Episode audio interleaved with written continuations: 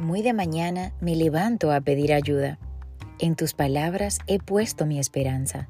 Salmo 119, 147. No existe mejor manera de comenzar el día que dedicando un tiempo para estar a solas con Dios, orando, estudiando y meditando en su palabra cada día. En esas horas donde el ser humano aquieta su alma y definitivamente sale fortalecido a enfrentar los desafíos de la vida.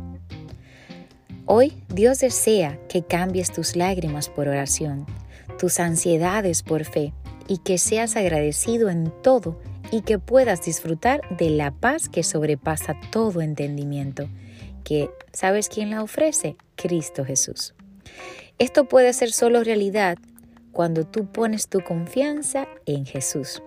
Y Él nos dice hoy que al que cree, todo le es posible. Aleluya. Tenemos hoy delante de nosotros una promesa grande. La palabra nos ilumina, la palabra nos da guía, la palabra nos da fortaleza, la palabra nos da ese denuedo que necesitamos para enfrentar las dificultades que se nos puedan atravesar en el caminar de la vida. Pero hoy Dios nos dice que para el que cree todo es posible y que cambiemos esa ansiedad por fe y esas lágrimas por oración.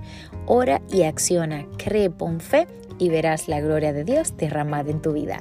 Que tengas un maravilloso y bendecido día. Recuerda ayudarme a compartir para que más vidas puedan ser edificadas. Yo me despido deseándote un maravilloso y bendecido día. Yo soy Anet Rodríguez.